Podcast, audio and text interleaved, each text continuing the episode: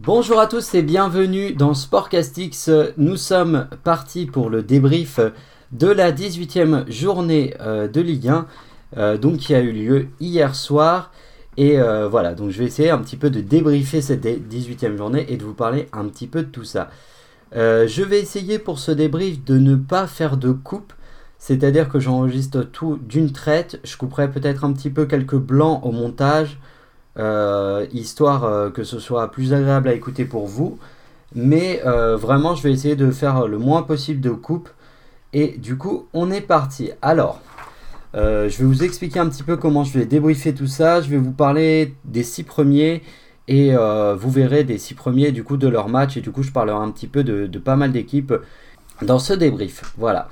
Alors, on va commencer du coup par les premiers. Les leaders, c'est Lyon. Lyon qui euh, fait la bonne opération. C'est ce que j'ai, écrit. Voilà, belle opération des Lyonnais puisqu'ils se sont imposés sur le score de 3 buts à 2 face à Lens. Alors, tout d'abord, pourquoi la belle opération? Parce que euh, en vue des résultats de Lille et de Paris, Lyon prend 3 points supplémentaires, 3 points d'avance euh, euh, sur le deuxième, donc qui est le Paris Saint-Germain. Alors, au sujet du match en lui-même, et je pense qu'on va passer assez rapidement sur Lyon parce qu'il n'y a pas énormément de choses à dire. Donc Lyon qui donc euh, s'impose 3 à 2 face à Lens. Mine de rien, eh bien, il y avait donc euh, le match. Euh, c'est une victoire quand même assez logique. Voilà, c'est une victoire assez logique. 3 buts à 2, en sachant que Lyon menait 3 à 0. Même si à partir du moment où l'OL menait 3 à 0, ils ont eu une balle de 4 à 0 et finalement ils, se sont fait rattraper 3-1 puis 3-2. Globalement, même s'ils ont, levé s'ils ont un petit peu euh, levé le pied à 3-0 et que du coup ils se sont fait un petit peu remonter par Lens, euh, Lens qui est une très très belle équipe cette année, je le rappelle, euh, globalement Lyon a plutôt maîtrisé l'ensemble du match, a maîtrisé son sujet, ils ont été meilleurs, donc il n'y a pas de scandale. Si ce n'est peut-être le penalty du 3-0 qui est peut-être un petit peu litigieux, j'en conviens. Voilà pour l'OL qui, du coup, avant euh, la 19e journée, 19e journée qui est la journée qui comptera du coup euh, comme la dernière de cette phase allée et qui va donc déterminer qui sera le champion d'automne, eh bien Lyon se place, euh, on va dire, en pole position pour ce titre que je qualifierais peut-être un peu d'éphémère, mais qui fait toujours plaisir quand même. Ensuite, le deuxième est du coup le Paris Saint-Germain. Alors, il y a beaucoup de choses à dire sur le Paris Saint-Germain, mais pas tant sur le match. Euh, le Paris Saint-Germain qui, euh, qui, est donc deuxième avec 36 points, donc voilà, 3 points derrière Lyon évidemment, et euh, donc qui se déplaçait à Saint-Étienne et qui donc a fait un match nul, un partout donc face à Saint-Étienne. Et donc que dire? Alors avant de parler de ce qui va nous intéresser principalement, à savoir l'arrivée de Pochettino, le nouvel entraîneur euh, qui remplace donc Torres Rol. J'aimerais juste faire un petit mot rapide sur Saint-Etienne pour dire que c'est un super résultat pour les Verts et féliciter les Verts euh, parce que je crois que ça fait 5 ou 6 matchs où ils n'ont pas connu la défaite. Euh, Saint-Etienne a vraiment là se fait du bien et comment ça va. S'ils continuent comme ça, ils vont grappiller un peu de place au classement et voilà. Là, on en était à un moment donné, au début de la saison, où on se demandait même si Saint-Etienne n'allait pas descendre. Là, on est rassuré. Ça devrait le faire pour Saint-Etienne. Ils vont essayer de faire la meilleure saison euh, qu'ils peuvent. Ils ont quand même quelques jeunes à essayer de faire rentrer dans l'effectif, à essayer d'intégrer euh, professionnellement à l'effectif. Donc globalement, ça peut être une saison, on va dire, plutôt formatrice pour cette équipe de Saint-Etienne. Et euh, avec l'épée Damoclès de la relégation qui n'est plus au-dessus de, leur tête, c'est plutôt pas mal. Voilà pour Saint-Etienne. Maintenant, on va se focaliser sur l'arrivée de Pochettino ou Pochettino. Ça dépend euh, de comment vous le prononcez. Donc, Mauricio Pochettino donc, est le nouvel entraîneur après du coup le limogeage de Thomas Tuchel. Et euh, globalement, euh, j'ai envie de dire, comme beaucoup, que c'est un petit peu le sens de l'histoire.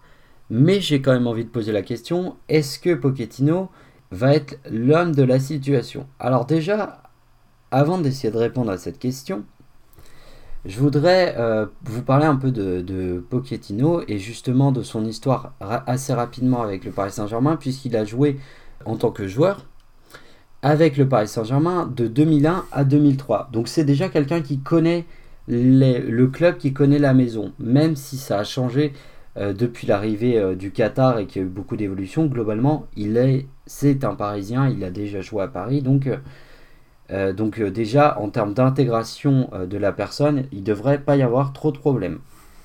Ensuite, rapidement, son style de jeu. Pochettino, c'est un jeu direct, un jeu de transition rapide vers l'avant, un jeu voilà, de, euh, de contre, même parfois. On se souvient euh, à Tottenham, un joueur notamment qui, qui, se fondait parfaitement dans le, dans le style de Pochettino, c'était euh, Son. Et aussi même Lucas à des moments c'est plutôt bien intégré dans ce style-là. Au sujet de, de sa personnalité, enfin Pochettino si vous voulez, on est sur un entraîneur dit moderne, euh, dans le sens où il est fédérateur, dans le sens où il est parfaitement intégré à, sa, euh, cette génération de joueurs. Donc on, on, le qualifie donc de moderne dans sa manière de manager surtout les hommes. Au niveau de son palmarès d'entraîneur, c'est quand même un, entraîneur qui n'a pas gagner de titres en tant qu'entraîneur. Alors ça ne veut pas dire qu'il a rien fait, euh, ça veut juste dire que avec notamment Tottenham, puisqu'il a entraîné également l'Espagnol Barcelone, donc en Espagne, et euh, le Southampton, où il a réalisé une bonne saison d'ailleurs, il a surtout euh, étoffé, on va dire, son palmarès, même s'il a rien gagné, mais il a surtout étoffé prix du galon. Excusez-moi, je bois un petit coup. Ah, je, voulais, je vous avais dit, ça va être en une traite. J'ai pas envie de passer trop de temps parce que j'ai beaucoup de choses à faire. Donc voilà. Euh, donc voilà, c'est un entraîneur qui a surtout étoffé, on va dire, son. Enfin, qui a pris du galon avec Tottenham, où il a été finaliste de la Coupe de la Ligue anglaise en 2015, vice-champion d'Angleterre en 2017. Et ça, pour le coup, c'est une vraie performance quand on connaît euh, toute. Euh, toute. comment on pourrait dire Mince l'adversité, voilà, c'est le mot que je cherchais, l'adversité euh, qu'il y a dans le championnat d'Angleterre, et évidemment finaliste euh, de la Ligue des Champions, on s'en souvient tous, en 2019 face à Liverpool, où, avec notamment ce match fou où ils éliminent Manchester City en, demi-finale, il me semble. Donc voilà pour Pochettino. Maintenant à la question, est-ce que c'est l'homme de la situation à Paris? Eh bien j'ai envie de dire, euh, par rapport à ça, que déjà dire qu'un entraîneur serait l'homme de la situation, euh, j'y crois pas vraiment. Parce que pour moi, le problème de Paris, c'est pas vraiment l'entraîneur. Même si euh, Thomas Tuchel a fait des compositions un peu curieuses, même si Unai Emery, dans ses choix tactiques aussi, était parfois un petit peu curieux. Mais moi, pour moi, l'entraîneur référence euh, du Paris Saint-Germain euh, de ces dernières années, ce serait plutôt Laurent Blanc qui avait sa patte, son style et tout ça. Et même un Laurent Blanc qui avait euh, vraiment une. qui avait vraiment.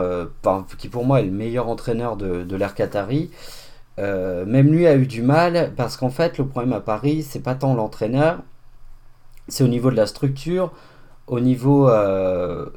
bah déjà au niveau de la structure par rapport à d'autres clubs, euh, même si ça se fait de plus en plus dans le football moderne, il faut savoir que euh, Pochettino est l'entraîneur du groupe, l'entraîneur du club, mais il n'est pas manager. Le directeur sportif, c'est Leonardo.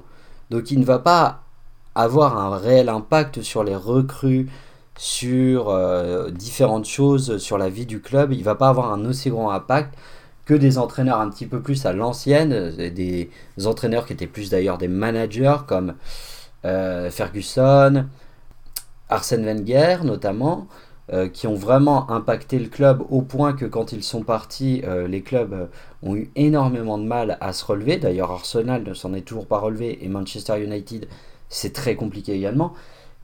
ou sinon en France, Giroud aussi d'ailleurs. et vous voyez où est la JOCR aujourd'hui et à quel point ils ont du mal à, à remonter en Ligue 1. Donc voilà, donc pour moi, je pense que dire que poser la question de savoir si Pochettino va être euh, l'homme de la situation, c'est déjà se mentir sur la situation du Paris Saint-Germain. C'est euh, occulter tous les problèmes qu'a ce club. Il va falloir quand même parler des joueurs aussi. Parce que l'échec du Paris Saint-Germain, c'est peut-être dû à ses entraîneurs, mais c'est aussi dû aux joueurs.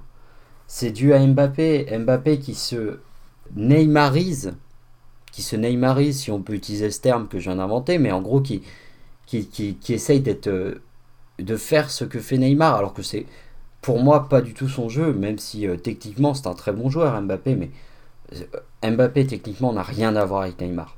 Il a rien à voir. je dirais même qu'il est pas à des années-lumière de ce qu'est capable de faire Neymar, mais, mais pas loin pas loin. C'est pas un joueur ultra, euh, ultra euh, tactique, euh, enfin ultra technique comme l'est Neymar.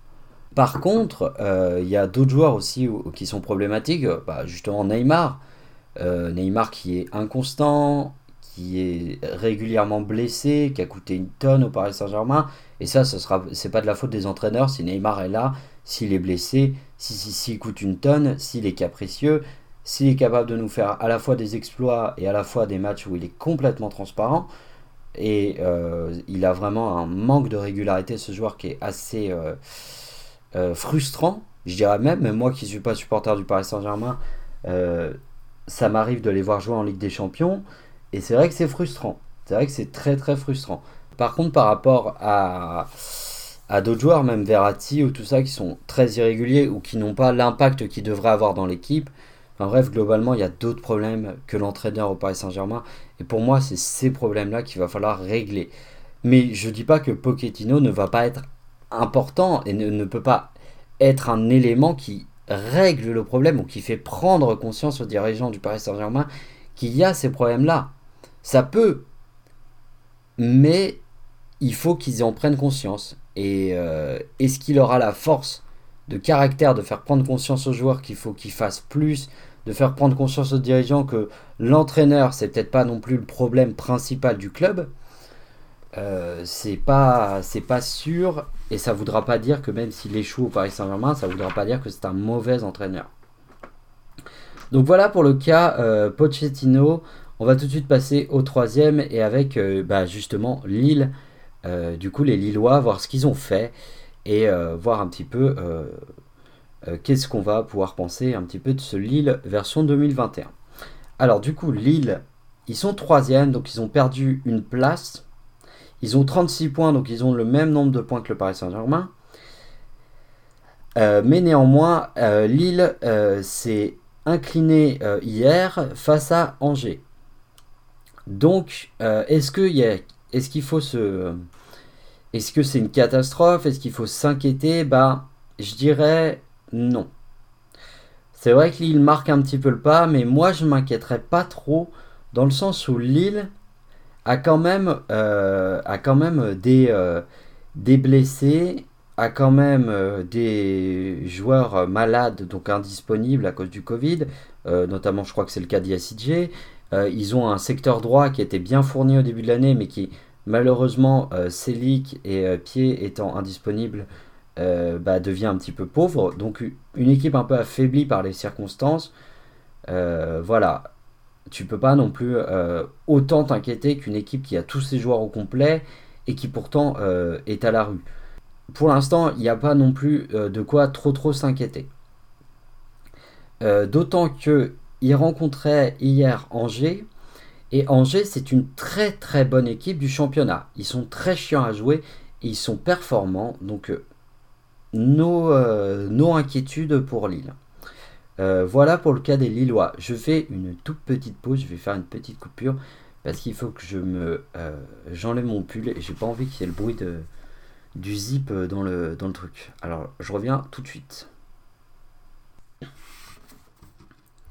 Ok, alors du coup on va parler du coup quatrième avec le cas des Rennais et principalement on va parler de Rennes, mais on va surtout parler de Nantes euh, parce qu'il y a eu euh, un événement, j'ai envie de dire presque tragique, un de plus malheureusement pour Nantes, pour les supporters nantais. Donc Rennes, donc du coup Rennes quatrième avec 32 points.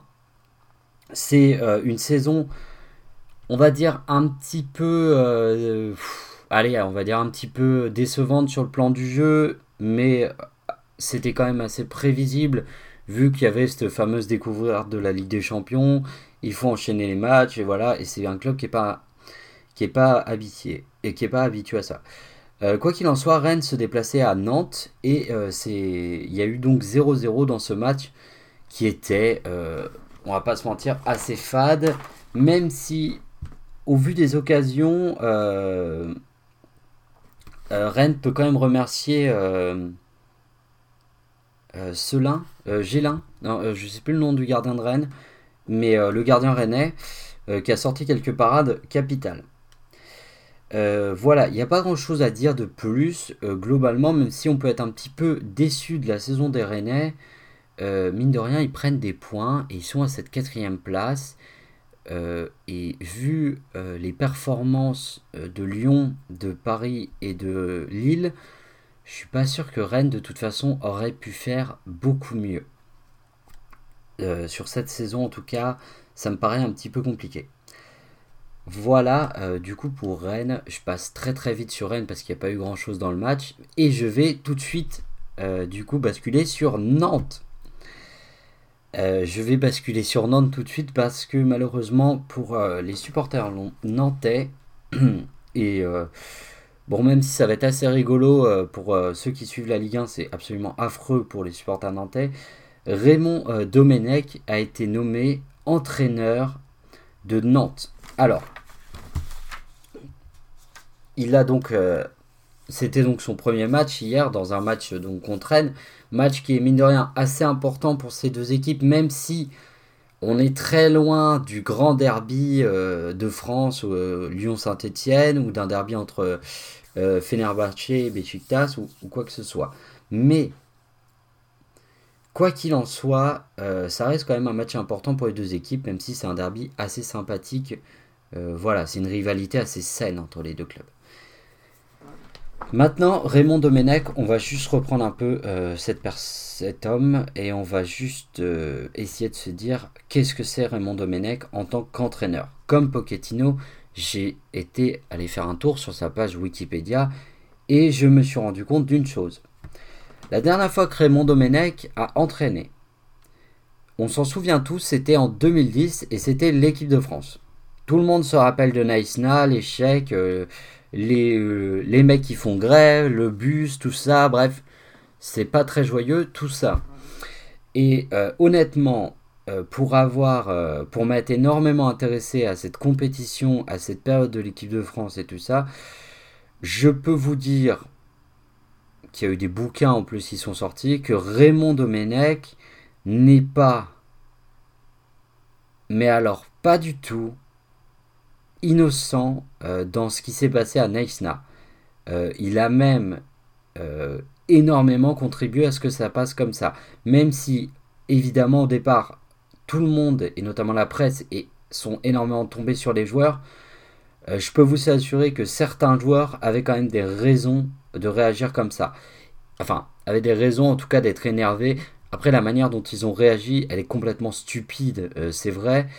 Euh, mais néanmoins, ça reste des joueurs de foot. Voilà, c'est un peu con dit comme ça, mais ça reste quand même des joueurs de foot. Et en plus, ça reste des joueurs de foot pris dans une coupe, du Monde qui se passe bien loin de leur terre sans se rendre forcément compte des conséquences. Et euh, même s'il y avait des joueurs assez expérimentés dans l'histoire, euh, il y avait quand même de jeunes joueurs en termes d'âge et de jeunes hommes euh, qui manquaient peut-être un peu de maturité. Sinon, la dernière fois que Raymond Domenech a entraîné en Ligue 1, c'était en 1993. Euh, coucou Coco. C'est ma sœur, elle est née cette année-là, donc c'est pour ça que je fais un petit coucou. Donc c'était il y a 28 ans. Ça fait 28 ans que ce mec n'a pas entraîné en Ligue 1.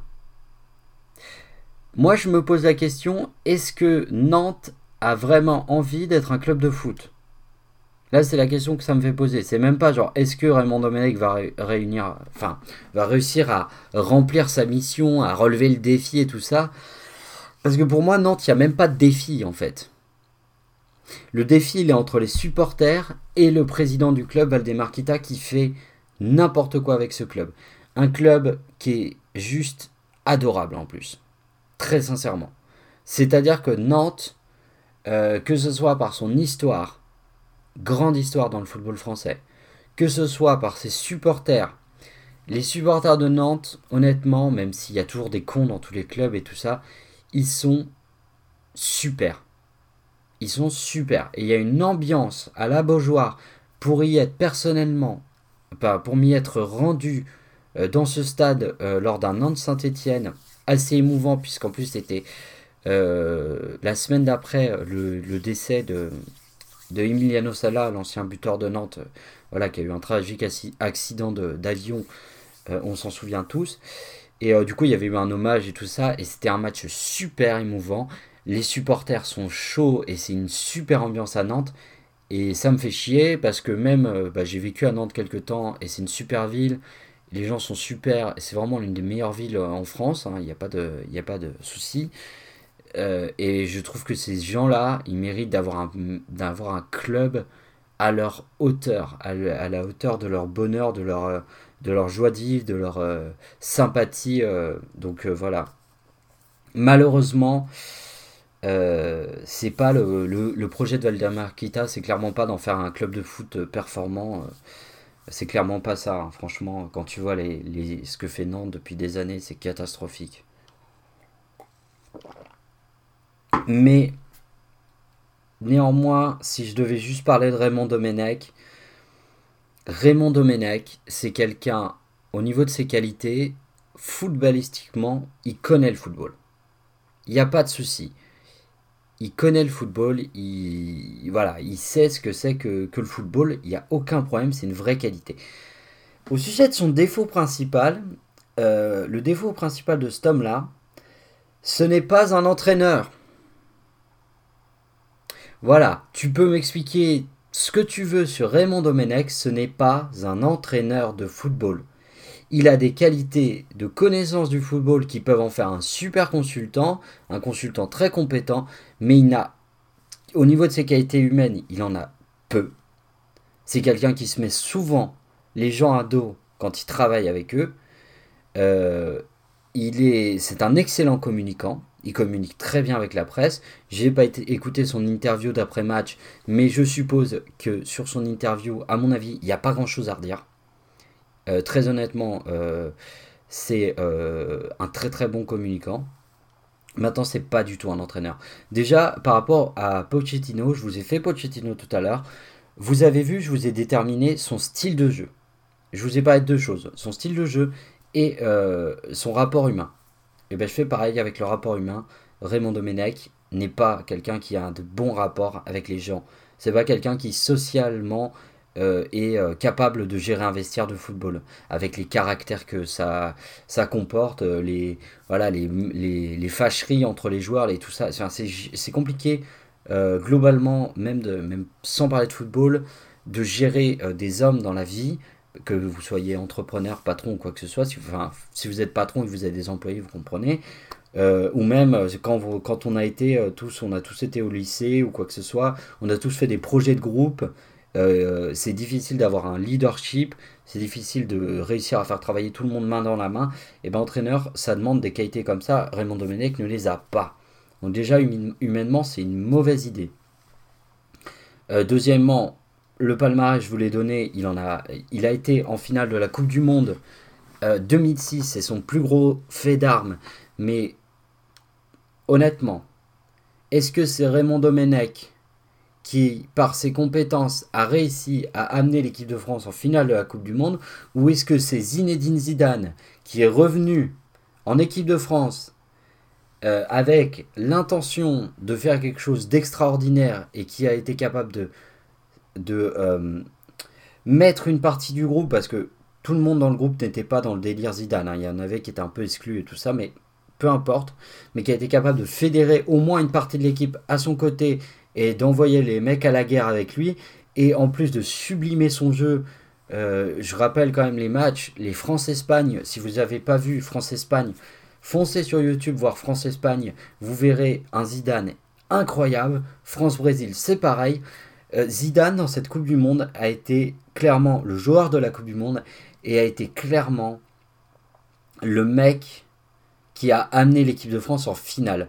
Je ne sais pas si on méritait de la gagner ou pas, euh, la finale, peu importe, mais je suis sûr que s'il n'y avait pas eu Zidane, l'équipe de France ne serait pas allée en finale de la Coupe du Monde. Mais c'est sûr, et c'est sûr et certain. Mais par contre, Raymond Domenech, dans cette histoire de Coupe du Monde, bah, il était là, mais c'était pas lui le patron. Ça, c'est clair. Pour moi, c'était pas Domenech le patron. Pour moi, le patron de cette Coupe du Monde, c'était Zidane. Et les joueurs se sont réunis de toute façon autour de Zidane. Et il y avait déjà euh, des problèmes en interne à ce moment-là entre certains joueurs de l'équipe et Raymond Domenech. Il y avait aussi des problèmes entre Zidane et certains joueurs de l'équipe, mais peu importe. Euh, ensuite, au niveau de son style de jeu, est-ce que quelqu'un est capable réellement de définir le style de jeu de Raymond Domenech? Non plus. Voilà. Donc il a aucun style de jeu. Franchement, ce mec n'a aucun style de jeu. C'est même le premier truc pour voir si tu as un entraîneur, c'est qu'il ait un projet de jeu, un style de jeu, quelque chose qu'il ait envie de mettre en place et quelque chose qu'il est capable de mettre en place, qu'il ait sa patte. Enfin, pour moi, euh, euh, par exemple, je vais vous prendre l'exemple de Rudy Garcia, l'entraîneur de l'OL. Même si peut-être Rudy Garcia, et je suis même sûr que c'est peut-être pas l'homme de la situation, même si Lyon est premier, euh, mais je pense pas que ce soit l'effet de Rudy Garcia qui fasse que Lyon soit premier. Je pense qu'il y est évidemment pour quelque chose, mais je pense que c'est plutôt euh, les. Bah, un petit peu à l'image de ce que je disais pour Paris, c'était un peu pareil pour Lyon. Je pense que c'est aussi en interne les dirigeants, euh, les gens qui bossent autour de ce club, et Rudy Garcia en fait évidemment partie, qui euh, ont, mis, ont pointé plutôt du doigt euh, les joueurs. J'en veux, pour, preuve la sanction qu'a eu Oussem Aouar à un moment donné où il s'était pas présenté à un entraînement, où ils lui ont dit bah écoute Coco, tu vas pas jouer. Voilà, parce qu'on en a marre. Stop, vous êtes salarié du club, on vous donne du boulot à faire, vous le faites. Il n'y a pas de discussion là-dessus. Et je pense que c'est ça surtout c'est cette fermeté que, Lyon a essayé de mettre en place euh, depuis quelques temps, plus une bonne équipe, plus un recrutement, plus des joueurs aussi qui ont envie d'aller de l'avant, euh, qui fait euh, que Lyon, et évidemment le travail de Rudy Garcia en fait partie, hein, et je n'enlève rien sur le travail de Rudy Garcia. Je dis juste que, à mon avis, c'est pas Rudy Garcia qui fait en sorte que Lyon soit premier. C'est juste ça que je dis. Euh, mais par contre, par rapport à Raymond Domenech, c'est le jour et la nuit. Rudy Garcia, il a des vraies qualités d'entraîneur. Mais des vraies qualités. Rudy Garcia, il a amené l'OM en finale de l'Euroleague, euh, de l'Europa League. Euh, il, est capable de transcender un groupe. Il est capable de manager un groupe. Il est capable de parler à des hommes. Il, il est capable de parler à ces hommes. Il a, comme Raymond Domenech, la connaissance du football, ce qui pourrait en faire un excellent consultant, comme Raymond Domenech, mais en plus, il est capable d'appliquer euh, sa connaissance pour mettre en place des consignes et les faire, euh, et les faire euh, mettre en place par ses joueurs. Donc Rudy Garcia est un entraîneur. Je dirais pas que c'est un grand entraîneur. Pour moi, si vous voulez un exemple de grand entraîneur, Didier Deschamps. Alors je sais, il y en a qui n'aiment pas son style et tout ça, mais globalement, Didier Deschamps, déjà, on a gagné deux fois la Coupe du Monde. Une fois, il était là en tant que capitaine, en tant que joueur, et une autre fois, il était là en tant qu'entraîneur. Donc au niveau de sa manière de mener les hommes, il n'y a aucun doute, c'est un meneur d'hommes. Et il n'y a pas de discussion possible avec Didier Deschamps. Euh, j'en veux pour preuve Olivier Giroud, qui est un joueur, qui est un très bon joueur de foot, déjà premièrement, euh, qui n'est pas juste un bourrin qui est là pour finir à mettre des buts, hein. il a aussi des qualités techniques euh, euh, indéniables. Mais en plus, Olivier Giroud, il est très très contesté en, club, mais quand il, est, quand il porte le maillot des Bleus, quand il est en équipe de France, tu peux expliquer ce que tu veux. Le mec, c'est Terminator. Il est transformé. Et il y a beaucoup de joueurs avec qui c'est le cas. Je pense Pogba pendant la Coupe du Monde 2018 qu'on remporte, il était, c'est un autre homme. C'était un autre homme, clairement. Je ne sais pas ce que fait Didier Deschamps, mais en tout cas, au niveau de son management, il n'y a aucun problème. Ensuite, au niveau de son style de jeu, c'est certes extrêmement euh, défensif, c'est peut-être extrêmement euh, un jeu extrêmement pragmatique, prudent, et oui, des fois c'est chiant à regarder ce que vous voulez, mais mine de rien, défensivement, défensivement, citez-moi une équipe qui a une meilleure défense que l'équipe de France. Il n'y en a pas. Pour moi, l'équipe de France, c'est la meilleure défense au monde. Et c'est peut-être pas l'attaque la plus flamboyante, c'est peut-être pas le milieu de terrain le plus virevoltant de, tous, mais c'est la meilleure défense.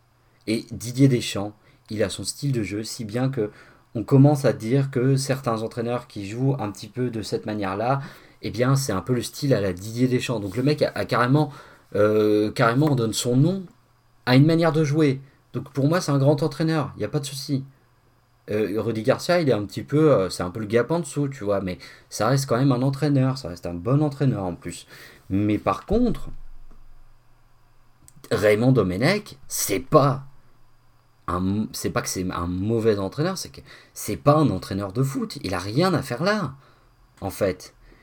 Et je suis très triste pour les supporters de Nantes qui vont devoir se fader les matchs de Raymond Domenech. Voilà. J'en finis avec euh, Raymond Domenech parce que j'ai pas non plus envie de parler trop de lui et je pense que c'est la seule et unique fois que je parlerai de lui parce que à moins qu'il fasse un truc incroyable, ce qui est possible de faire, hein, enfin je lui fais confiance, ce sera même très certainement le cas. Mais à part ça, je ne veux pas trop parler de ce mec parce qu'il n'est pas intéressant à mes yeux, footballistiquement parlant.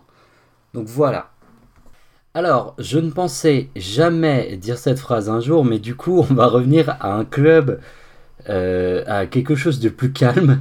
Et du coup, on passe à Marseille. C'est dingue que je te dise cette phrase parce que Marseille, c'est euh, par définition le, club jamais calme. Mais là, pour le coup, euh, c'est plutôt, plutôt pas mal. donc Marseille, qui avait évidemment marqué un petit peu le pas avant, avant la trêve hivernale avant la trêve hivernale, pardon, Marseille avait marqué le pas. Eh bien Marseille se relance et euh, gagne. Euh, donc ils sont cinquième avec 31 points, excusez-moi. Euh, Marseille se relance et s'impose 3 buts à 1 face à Montpellier au Vélodrome. Et c'est une bonne nouvelle pour les Marseillais. Et très honnêtement, même si je trouve le score un petit peu sévère, je ne vais pas dire non plus que c'est immérité pour Marseille. Voilà. Euh, bah écoutez, j'ai pas grand chose à dire de plus sur ce match. Euh, c'était un match assez cool, assez plaisant. Voilà, ce genre de match, euh, quand tu reprends, je pense, le, championnat, bon, quand tu es supporter de Montpellier, tu es, un peu, un petit peu les boules, mais globalement, même en termes de spectacle et tout ça, il y a eu quelques 0-0, il y en a eu 3. Mais globalement, c'était euh, une 18e journée de reprise plutôt sympa. Pour une reprise, c'était pas mal. Euh, donc voilà, donc je passe assez rapidement sur Marseille. 6e, euh, Monaco avec 31 points. Monaco qui a réalisé du coup le carton de la journée puisqu'ils se sont imposés à Lorient 5 buts à 2. Lorient qui est l'équipe, selon moi, peut-être l'équipe, l'une des équipes les plus faibles et euh, qui du coup s'incline 5 buts à 2 face à des monégasques qui, euh, même si euh, je reste convaincu qu'ils peuvent se qualifier pour une Coupe d'Europe et que ça reste quand même une belle équipe de Monaco, même si ça pourrait être bien sûr mieux, et eh bien, eh bien malgré tout, Monaco qui, quand il joue face à des équipes un petit peu en difficulté, euh, face à des équipes un petit peu en difficulté, eh bien ils font le taf. En général, les équipes qui se trouvent en, en dessous de la dixième place ont, beaucoup de mal face à Monaco. Et euh, du coup, globalement, bah ouais, Monaco c'est une, une, bonne saison. Euh, quand on se souvient où est-ce qu'ils étaient, il y a eu tout le. En début de mercato, enfin, ils ont dégraissé un peu leur effectif parce que c'était n'importe quoi. Ils ont un entraîneur qui euh, propose du jeu. Ils ont des joueurs super, euh, super beaux à voir jouer. Euh, ben notamment. Il y avait le retour de Golovin, l'éternel blessé, qui a marqué, qui a fait un, bon match, même si on, voit qu'il est emprunté hein, quand même. on voit qu'il est emprunté, mais globalement, c'est du très très bien pour reprendre la.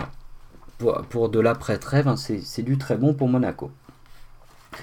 Du coup, maintenant, on va passer justement bah, aux trois derniers. Alors, à la 18e place, avec 13 points, c'est Dijon. Dijon qui, euh, personnellement, je trouve que euh, joue bien mieux que les deux équipes qui sont derrière elle. Et je trouve le classement, euh, en tout cas pour ce qui est la fin de tableau, assez logique, avec notamment Lorient, donc on en a parlé juste avant, qui joue, enfin pour moi, qui n'ont pas le niveau de la Ligue 1, en fait, tout simplement. C'est assez malheureux, hein, parce que je, je raconte ce club, et pareil pour Nîmes, qui est donc 20ème, avec 12 points également. Mais pour moi, ces équipes-là n'ont juste pas le niveau euh, même de Dijon, qui est 10, euh, enfin même un Dijon qui est 18ème, je trouve que ça joue bien mieux. Euh, ça propose plus de choses, ça tente plus, et les équipes qui sont devant, c'est pareil. Mais je trouve quand même que Dijon, avec cette 18ème place, ils sont un petit peu, ils sont un petit peu mal classés. Je, pense que Dijon mériterait plus d'être un petit peu plus haut, peut-être à la 16e ou à la 15e place par là, par rapport à ce qu'ils proposent. Euh, voilà pour les derniers euh, du classement. Alors je suis désolé si j'ai pas pu parler, je vais pas vous parler à chaque fois de toutes les équipes hein, non plus. Euh, ça serait trop long, ça serait trop long et ça serait trop difficile même pour moi. Donc ensuite à suivre, nous avons la 19e journée. Alors la 19e journée, ça signifie surtout la fin de la phase allée, de la première partie du championnat, et ça signifie qu'on va connaître le champion d'automne euh, ce sera probablement Lyon. En tant que supporter de Lyon, vous le savez, j'espère évidemment que ce sera Lyon. Euh, et ça me surprendrait que ce soit pas le cas. Et justement, pour cette 19e journée, je vous ai, euh, ai sélectionné trois matchs que je vous recommande. Pour différentes raisons. Alors déjà, premièrement, premièrement je tiens à dire que tous les matchs sont en simultané. Donc ils sont tous à 21h. Donc moi, ce que je vous recommanderais, euh, presque, c'est de choisir un match, de le mettre à la télé si vous pouvez, et euh, de vous mettre euh, RMC pour avoir tout en direct et tout ça. Moi, j'ai pas les chaînes, donc je vais juste me mettre RMC et je regarderai les, les petites rediffs plus tard. et donc, par rapport au match, donc c'est samedi 21h, je vous en ai donc sélectionné 3. Rennes qui reçoit Lyon, donc le premier face au quatrième, Lyon qui joue clairement pour le titre de champion d'automne. Rennes euh, qui reste quand même une bonne équipe du championnat, donc euh, il n'y a pas besoin de trop détailler pourquoi je vous le recommande. Euh, Nîmes qui joue face à Lille, je vous ai sélectionné celui-là parce que mine de rien, Nîmes, pardon, c'est pas facile, les deux, les deux noms se ressemblent. Je commence donc, je reprends, excusez-moi. Mine de rien, Lille et troisième et a un petit peu marqué le pas et a une excellente occasion de se relancer puisqu'il rencontre Nîmes qui est 20e et qui déjà bah, du coup joue pour sa survie. Euh, donc euh, Nîmes, Lille, à mon avis, ça reste assez intéressant à suivre, d'autant que Lille est encore une fois une très belle équipe, donc il n'y a pas de souci de ce côté-là. Ça peut être une bonne alternative à Lyon-Rennes, qui, pour moi, le Rennes-Lyon reste le plus grand match à suivre, mais J'avoue que le Nîmes, le Nîmes Lille, si vous voulez pas voir jouer Lyon par exemple, euh, reste une bonne alternative. Tout comme le Monaco euh, Angers. Donc Monaco qui reçoit Angers. Pourquoi j'ai choisi ce match? Parce que Monaco est une équipe spectaculaire et Angers est une équipe euh, bien classée. Et ces deux équipes se suivent d'assez près. Donc, donc ça va être un match assez intéressant. Match euh, à ne pas perdre, surtout pour Monaco qui vise vraiment euh, la Coupe d'Europe, alors que Angers, pour le coup, même s'ils sont bien classés, même s'ils font du bon boulot cette année sur le plan sportif, euh, n'a pas vraiment, enfin, ils visent pas vraiment les Coupes d'Europe. Bien sûr, les joueurs le visent parce que les joueurs veulent toujours gagner. C'est le principe d'être compétiteur, mais pour ce qui est des objectifs du club, voilà. On n'en est pas là. Euh, je vous remercie d'avoir suivi ce débrief de la 18e journée. J'espère qu'il n'est pas trop décousu. J'ai vraiment voulu faire le moins de coupures pour que ce soit euh, pour m'alléger un peu de travail, vu que je bosse un peu sur le montage en ce moment, vous avez vu, si vous suivez la page Facebook Sportcastix, podcast de sport, où vous pouvez évidemment aller vous abonner, aller me suivre sur la page Facebook pour vous tenir au courant. Je vous fais à tous des gros bisous et euh, je vous dis à bientôt sur Sportcastix. Allez, salut